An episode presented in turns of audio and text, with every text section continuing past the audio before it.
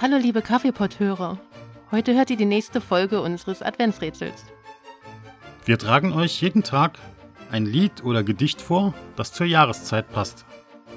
Wir haben die Texte allerdings ein wenig verfremdet, indem wir sie durch einen Online-Übersetzer geschickt haben.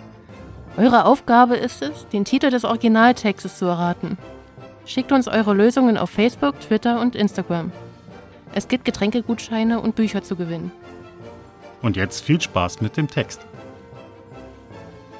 Die Glocke ist süßer als die Glocke. Als Urlaub. Sie singen wie Engel. Frieden und Glück kommen zurück.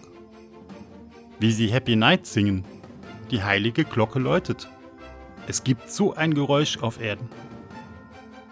Leider, wenn die Uhr klingelt. Plötzlich hörte er die Kinder Jesu. Dann hat er den Himmel abgehauen, heruntergewirtschaftet. Glücklicher Vater, Mutter, Kinder, heilige Glocken.